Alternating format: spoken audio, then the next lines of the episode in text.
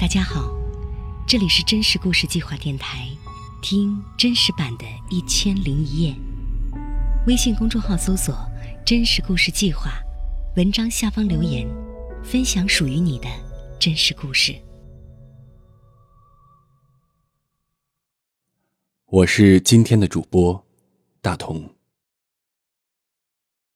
今天的故事来自于作者赵普通。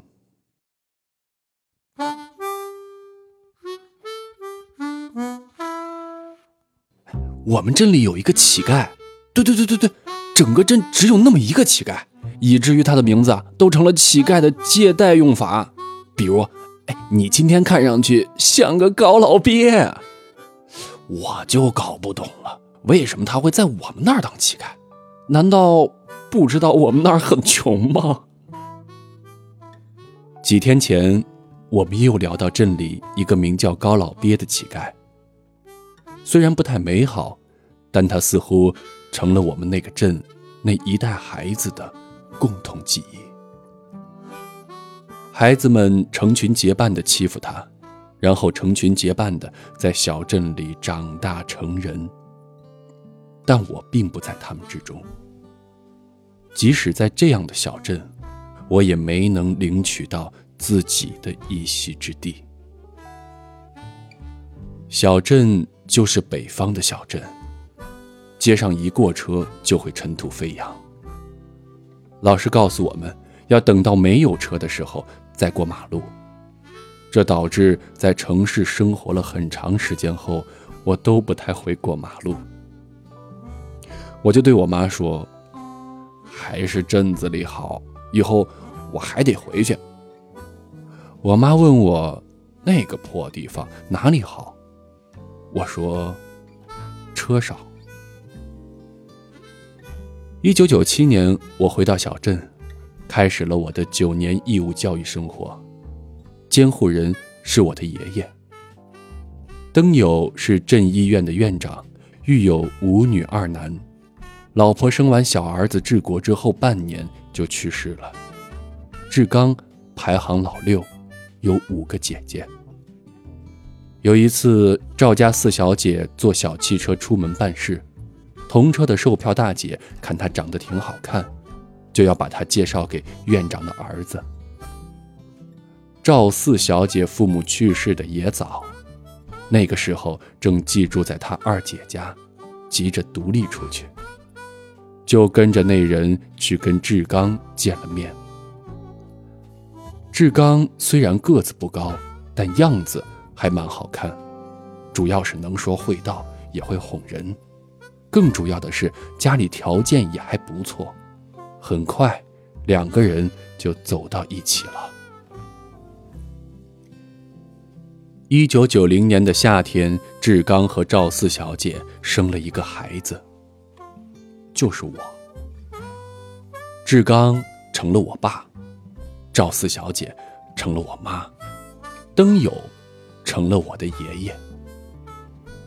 同年，在我半岁的时候，他们又结束了婚姻关系，之后各自嫁娶。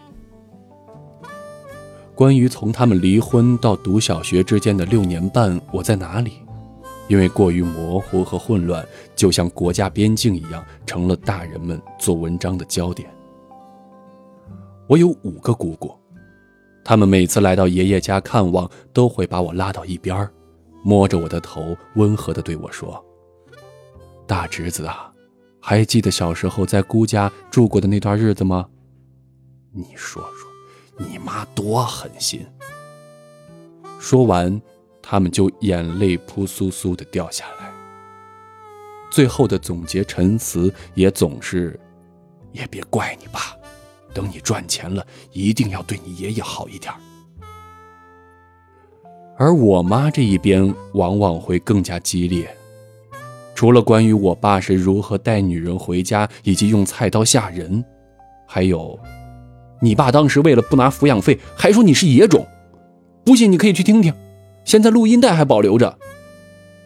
其实我也不是很想听，倒是在几年前和我爸通过一次电话。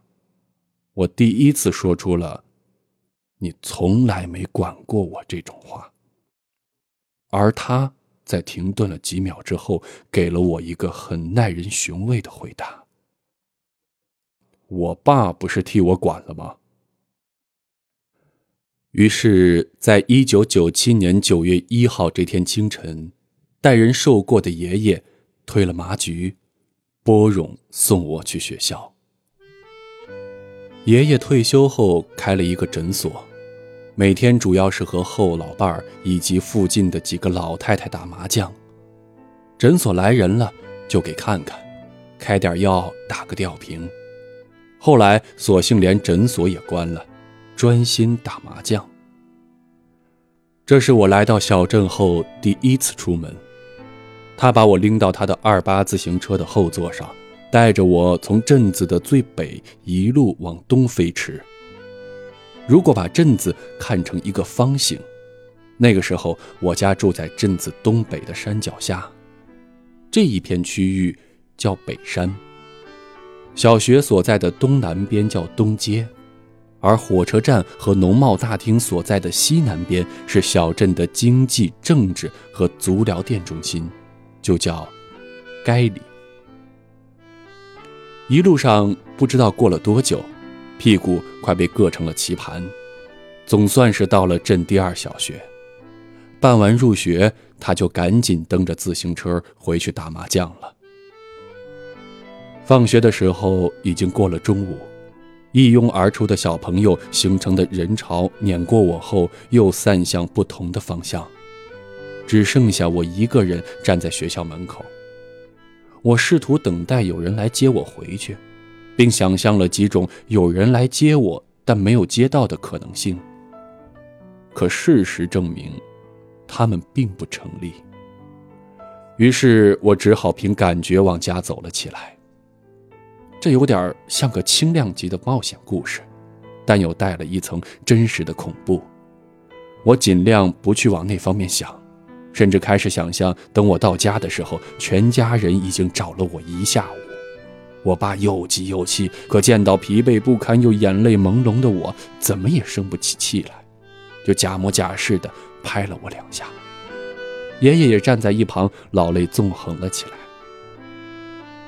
一边这么想着，我走到了一片稻田旁。秋天的稻田一片金黄，妇女们围着纱巾，挥着镰刀，在田里割稻草，把它们垒成一垛垛一人高的稻草堆。他们让我有了一种想爬上去的冲动。稻草堆上躺着一个男孩，书包就丢在一边。我推算了一下。在这个时间放学，很有可能就是和我一样的一年级新生。进一步想，说不定就是我的同班同学呢。我走过去问那个男孩：“你是一年二班的吗？”他说是。我说：“那我们是同学呀。”我问他在这儿干嘛，他说：“在帮忙干活呢。”我说：“那我也帮你干活吧。”于是我们就一起躺在稻草堆上。上面的风景特好，风也有点喧嚣。我们互相做了个自我介绍，他叫崔健，妈妈是朝鲜族，爸爸是汉族，但是他特别懒，除了从一到十外加爸爸妈妈、叔叔，一句朝鲜话也不会说。他家里也天天打麻将，他说会的第一个字儿是红中。我说我都会胡十三幺了。所谓不打不相识嘛，我们就这么成为了彼此的第一个朋友。他还教了我一句顺口溜：十亿人民九亿马，还有一亿在观察。和崔健作别后，我继续寻找回家的路。这时天快黑了，他们不会已经报警了吧？我这么想着，一边想着，一边走过废旧的毛纺厂。远远的看到了我家，我怀着紧张又害怕的心情推开了房门，掀开了我家的门帘，经过了挨着水缸和灶台的过道，走进房间。爷爷正在和三个老太太打麻将，头都没抬的跟我打了声招呼：“我回来了。”崔健从小就比我没心没肺，也坦诚的多。很抱歉的是，我从小就学会了撒谎。爷爷有一个老伴儿，我们三个住在北山的小院里。老太太闲不住，除了每天打麻将，还要有点副业，孵小鸡、养鸭子，甚至在院子里修个池塘养只牛蛙，她都试过，但都一一失败了。小鸡在蛋里孵不出来。小鸭子离奇死亡，小蛤蟆一夜之间消失过半。小镇老奶奶屡屡受挫的背后隐藏着的真相到底是什么？不就是因为她瞎胡搞吗？但是老太太总是不愿意面对现实。小鸭子死了，可能是因为温度不对，她说是我给掐死的。家里的小青蛙跑了，可能是护栏太低。他说什么？我拿去做实验了，什么东西找不到了，就说是被我拿了。每次这种事情怪到我头上，我死不承认之际，他就会把我爸也给找来。我爸就开始揍我，直到承认为止。一旦我承认了，他就会特别慈祥的说：“好了，别打了，承认了就好。说实话的。”都是好孩子。有一天，我正屁颠屁颠的走在上学路上，好容易走了一大半的时候，被爷爷从后面骑着自行车追了上来，截住，不由分说的把我带了回去。一进屋我就慌了，我爸也在。结果这次啊，是太太的金戒指丢了，非说是我拿的。我当然没拿呀，就说不是我。老样子，我爸开始打我，好像把我打死了就会掉金色装备似的。他拳打脚踢了很久，都丝毫没有停下来的意思。而蜷缩在地上的我，被打得有点意识模糊，甚至有点想说就是我拿的。于是我开始思考，我说了拿了之后。就说藏在哪个柴火堆下边了吧，他们肯定就会去找，肯定找不到。这个时候我就说可能被别人看到拿走了，到时候大不了再打我一顿。就在我想这些的时候，戒指找到了，原来是老太太早晨烧火的时候，戒指掉进灶坑里了。我终于逃出升天，站了起来。他们也很大度地拍了拍我的肩膀，对我说：“没事了，上学去吧。”那天走到学校，第一节课已经结束了，班主任站在门口看着我，我有点想给他讲讲发生了什么。就在我扭捏地说了一声“老师”的时候，他不耐烦地打断了我：“行了，快进去吧。”我爸也不只是打我的时候会来，有的时候喝了酒钱不够了，也会来我爷这儿要上几百块。有时候喝多了看到我也会打一顿。他习惯性的打，我习惯性的挨打。打完了，他去喝酒，我站起来继续做自己的事情。他的弟弟，我的小叔，也打跑了老婆。但没有再婚。有时候无处可去，就来我爷爷这里和我们一起住一段时间。每天回来都能看见小叔坐在那里，一个人不厌其烦地摆扑克牌，仿佛是一种预测吉凶的仪式。有一次跟我爷要钱未果，小叔还自己剁掉了半根手指。有时候来小住的小叔和来要钱的我爸碰上了。就会一起喝点酒。有一次，两个人都喝多了，动起手来。小叔去厨房拿了菜刀，爷爷和老太太吓得跑了出去。屋子里面就剩我们三个。小叔举起菜刀就说：“我要把你们一家三口都砍死。”就在我第一次面对死亡的时候，我突然想到，小叔说的一家三口，指的应该是他、我后妈以及他们的女儿，因为每次爷爷大寿，每个小家拍合影，都是他们三个一起拍，小叔拉着他女儿和我一起。想到这儿，我竟突然平静下来。小叔和我爸除了好勇斗狠，还有一个共同点，就是幽默。有一次学校劳动课要学打毛线，起初我习惯性的没有跟家里说，结果第二节课还是打毛线，老师让我回去拿，不然就别上课了。我返回家里，叔正坐在那儿摆扑克算命，问我怎么回来了。我说学校老师要拿织毛衣的针线，小叔就说：“回去告诉老师，你家里都是光棍，哪有毛线？”说完，自己哈哈大笑了起来。显而易见的是，我的饮食起居都极为敷衍，因为离家远，爷爷就在学校门口给我订了一份午餐。两个花卷，一碗豆腐脑。爷爷经常给我讲他上学那会儿的故事，比如不用家里拿钱，学校每天给一毛，午餐就一根胡萝卜，一分钱。就这样，小学的我吃了六年同样的午餐。虽然语气中带着抱怨，但那些年里的每一个中午，我都像疯狗一样冲向何家小吃铺。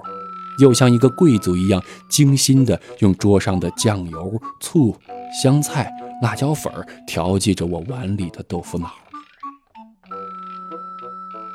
虽然脚上常年穿着和爷爷同款的胶皮鞋和尼龙军绿色袜子，但最让我担心的还是来自某个堂姐连同姑姑突如其来的善意，送我一件她心爱的。但因为发育没办法再穿的质量极好的粉色裤子，或者蕾丝边的白衬衫。怎么说，我也是个凭空有着敏感心理的孩子。比如下雨的时候没有雨伞，我到了学校也会装作，哦，还真倒霉，明明出门的时候还是个晴天来着。于是，每年各一次的春游和运动会就成了我的受难日。其他小朋友坐在那儿吃零食，只有我尴尬的坐在角落。尤其当有好心的女同学走过来问我要不要一包亲亲虾条，对我来说简直是公开的处刑。但即便这样，在学校里也有值得高兴的时刻。比如，从一年级开始，每次演讲比赛，我都会横扫一等奖。但在一次比赛前不久，我在放学回家的路上，被一辆从我身后开过来的金杯大卡车刮倒，并拖行了几十米。所幸没什么大事儿，只是肌肉拉伤。我爸第一次为我出头，在医院当众给了卡车司机一个大耳光，还把他的车给扣下了。直到他赔了几千块，才放他离开。然后，我爸就拿着赔偿金和朋友喝酒去了。在医院住了几天之后，我恢复的差不多了，就回家养着。我妈也过来看我，还给我做了梦寐以求的褥垫儿就是很多同学都有的妈妈做的，铺在自己的座位上，软软的那种。我妈带我出去吃饭，问我想吃什么。我想了半天，说想吃鸡蛋，还想吃肉。我妈哈哈一笑，说：“这还不简单吗？来个木须肉。”我记得她那个时候很漂亮，扎着马尾辫穿的也好看，别人还以为她是我的姐姐。临走的时候，她给我买了一个红色的气球，我拽着气球的绳子，目送他和继父坐上离开的汽车。车刚开走，我手上拉着的气球就砰的一下爆炸了。最后，我还是赶上了演讲比赛。各位老师，各位同学，大家好，我演讲的题目是《燕子飞回来了》。春天到了，小燕子跟着妈妈从很远的南方飞回来，飞呀飞呀，它们飞过高山，飞呀飞呀。最后，我得了那次比赛的一等奖，奖品是一个蓝色的硬壳笔记本。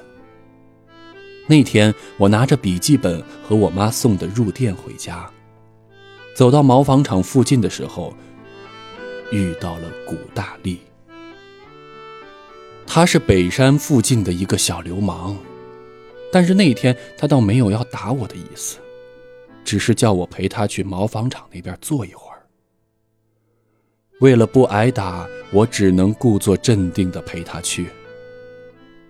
我们走到废弃场边一片干枯的草地，坐了下来。有很多只蚂蚱在枯草间跳来跳去。我们坐了一会儿，他递给我一根棒棒糖，对我说：“看我是怎么吃的，不要咬，要舔。”我就学着吃了起来。我们吃着糖，他问我：“你爸妈晚上会做那个事儿吗？”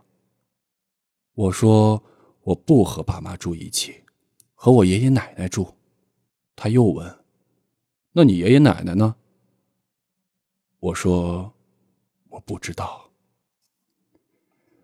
这个时候，他把裤子脱了下来，并用手把玩了一会儿。还要看我的，我拒绝了。于是他开始了殴打，直到我服帖为止。他让我像刚才吃棒棒糖那样，含住他的生殖器。我几乎忘了当时是怎样的感受，只记住了一股腐烂的味道。回家之后，才发现我的入店和蓝色的硬壳笔记本都不见了。后来有一次我去理发，在看起来富丽堂皇的理发店外徘徊了半天，不敢进去。店里的小姐姐说：“这孩子怎么这么害羞呢？”一把把我拖了进去。总算是剪完了，又温柔的问我长短合不合适。我怯怯的问：“是不是还有点长？”他说：“女孩子再短就不好看了。”我说：“我是男孩子呀。”他就笑着说：“哎呀，看你这么文静，还以为你是女孩呢。”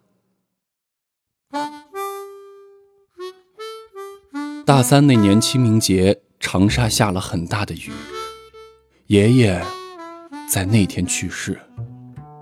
我赶回去奔丧，站在哭得几经昏厥的姑姑和我爸中间，我却一滴眼泪也没有掉。只是在爷爷被送进焚尸炉前，我第一次抚摸了他冰冷的脸。有时候我觉得，人生只是一团越来越缠绕的绳索。直到被一场大火烧为灰烬。我能想到的第一个性感说法是被玩坏了。可我唯一知道的是，我还应该看看更多的风景，像被摔坏的玩具一样，必须被丢上货车，运送到新的地方。初一那年，赵文卓版的《风云》刚播完没多久，还有点余温。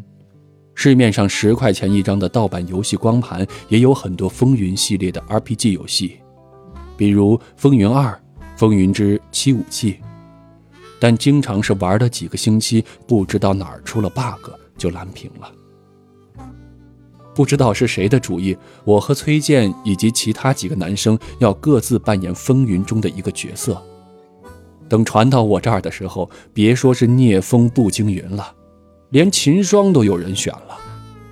还好我急中生智，选了个辈分高、名字帅的角色——无名，就是剑尘的师傅，绝招是万剑归宗的那个。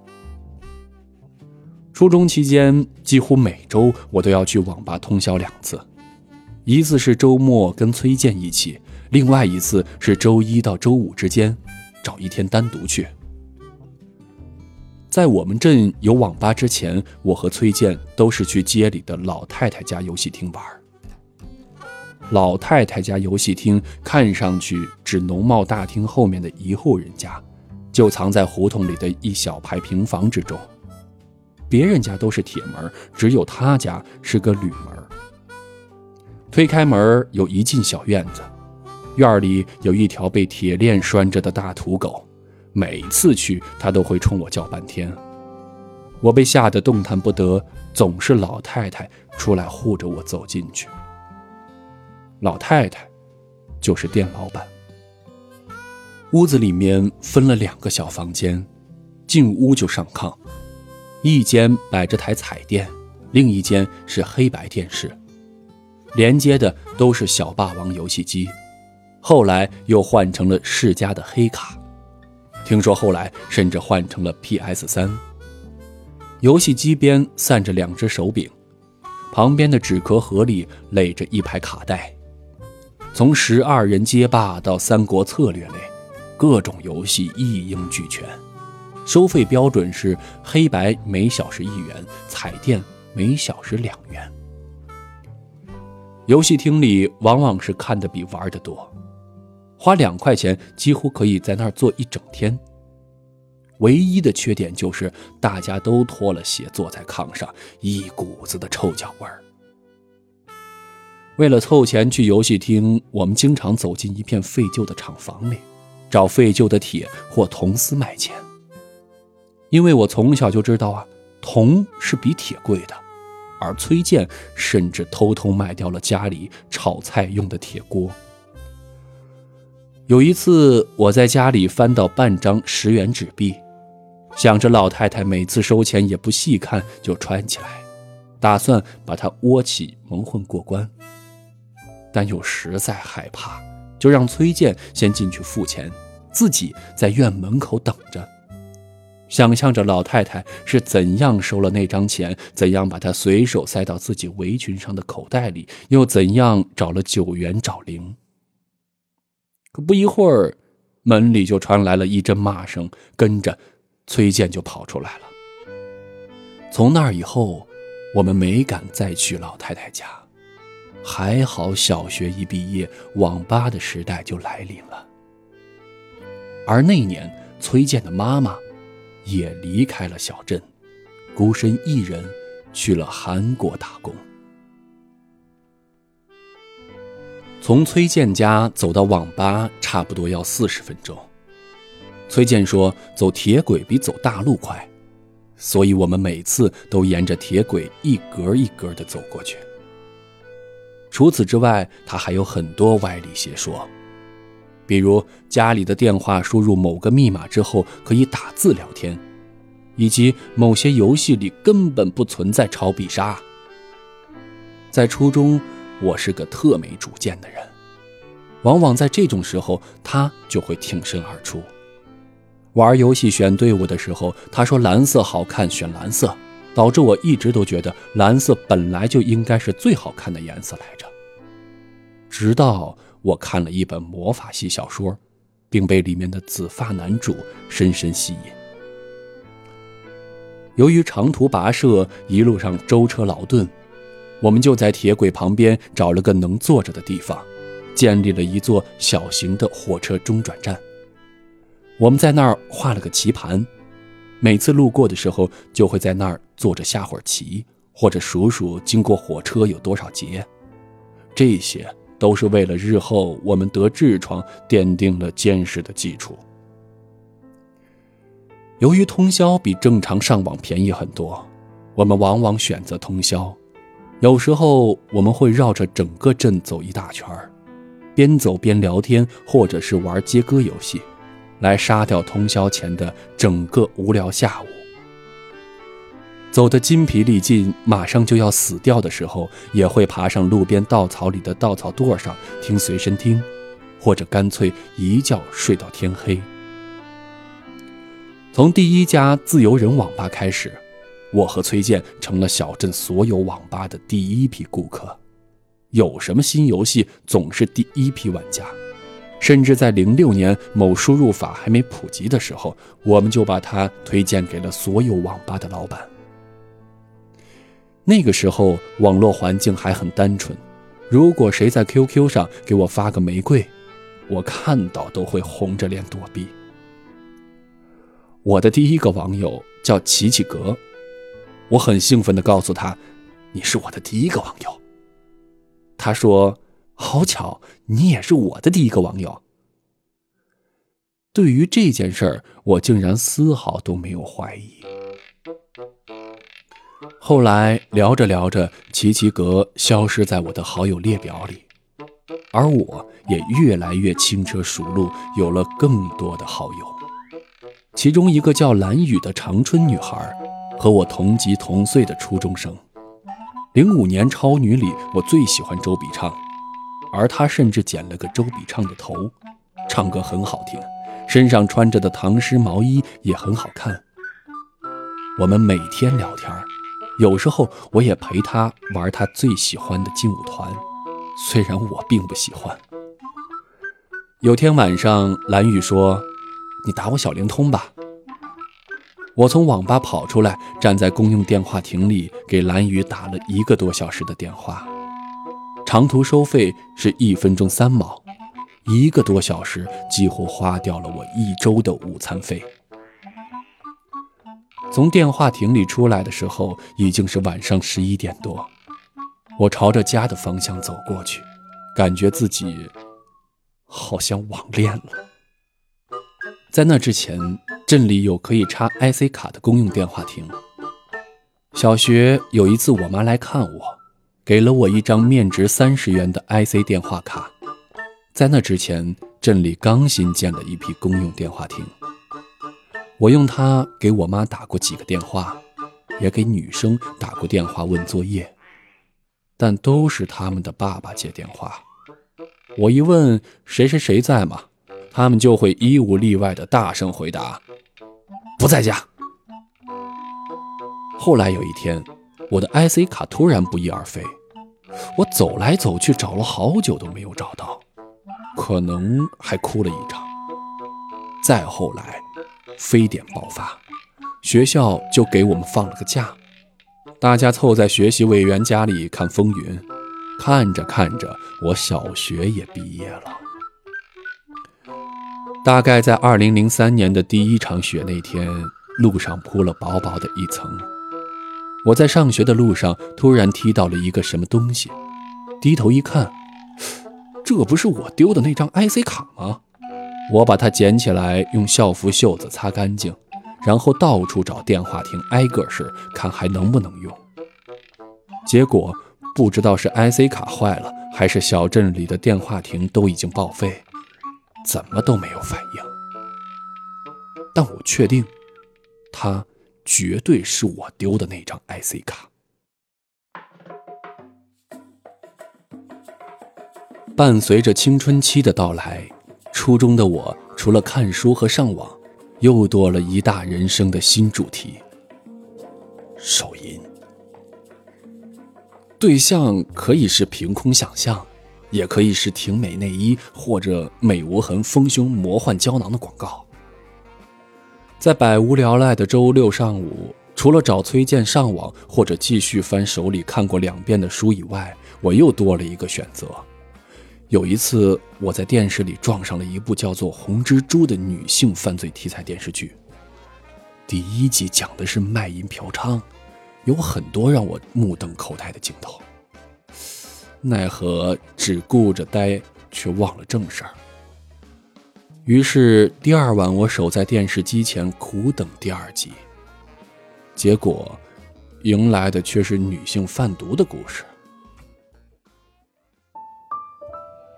中考那年，我和崔健守在一家新开的网吧里，等待《魔兽世界》的公测。我们都没有丝毫的紧张感，年级里的人数也从原来的五百减少到了不到二百。大多数同学选择辍学打工，而剩下的也只有不到一半可以考到县里的高中。在一些更小的村里，考上职高甚至值得摆上几桌酒席。在中考前一天，镇中学包了两辆面包车，所有人像春游一样一起去县城参加中考。这一次，崔健买了很多零食，因为他恋爱了，对象是同班的一个女生。中途，老师带大家下车一起去庙里拜了孔子。庙里的尼姑拉着那个女生的手说：“你能活到七十。”生六个孩子，看这样子，他是很早就出家了。那天县城里涌入了大量的学生和家长。傍晚的时候，一个考生被车撞倒，当场死亡。而那天晚上是德国世界杯总决赛，齐达内用头撞人，当场发下。我们普通的参加了中考，之后又回到小镇。崔健的成绩不太理想，而我虽然过了重点线，却不能去念。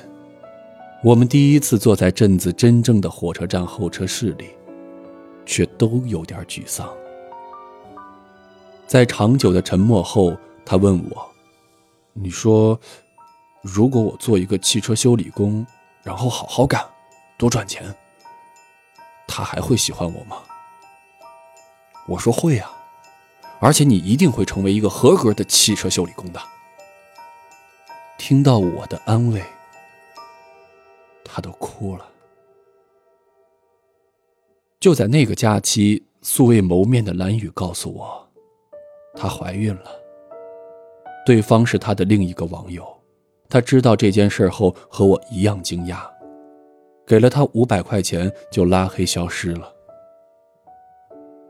蓝雨在我还没有来得及反应的时候，选择了拉黑我，而那个男网友的名字，至今我还记得，因为他叫姚明。直到最后，崔健的妈妈也没再回到小镇，而是给他安排了一所另一座城市的私立高中，而我也得到了去市里念高中的消息，第二天就坐火车离开了小镇。准备迎接看上去很美的新生活。小镇的一切像一盘买来的盗版游戏光碟，不知道在什么地方就突然运行失败，然后就这样轰然。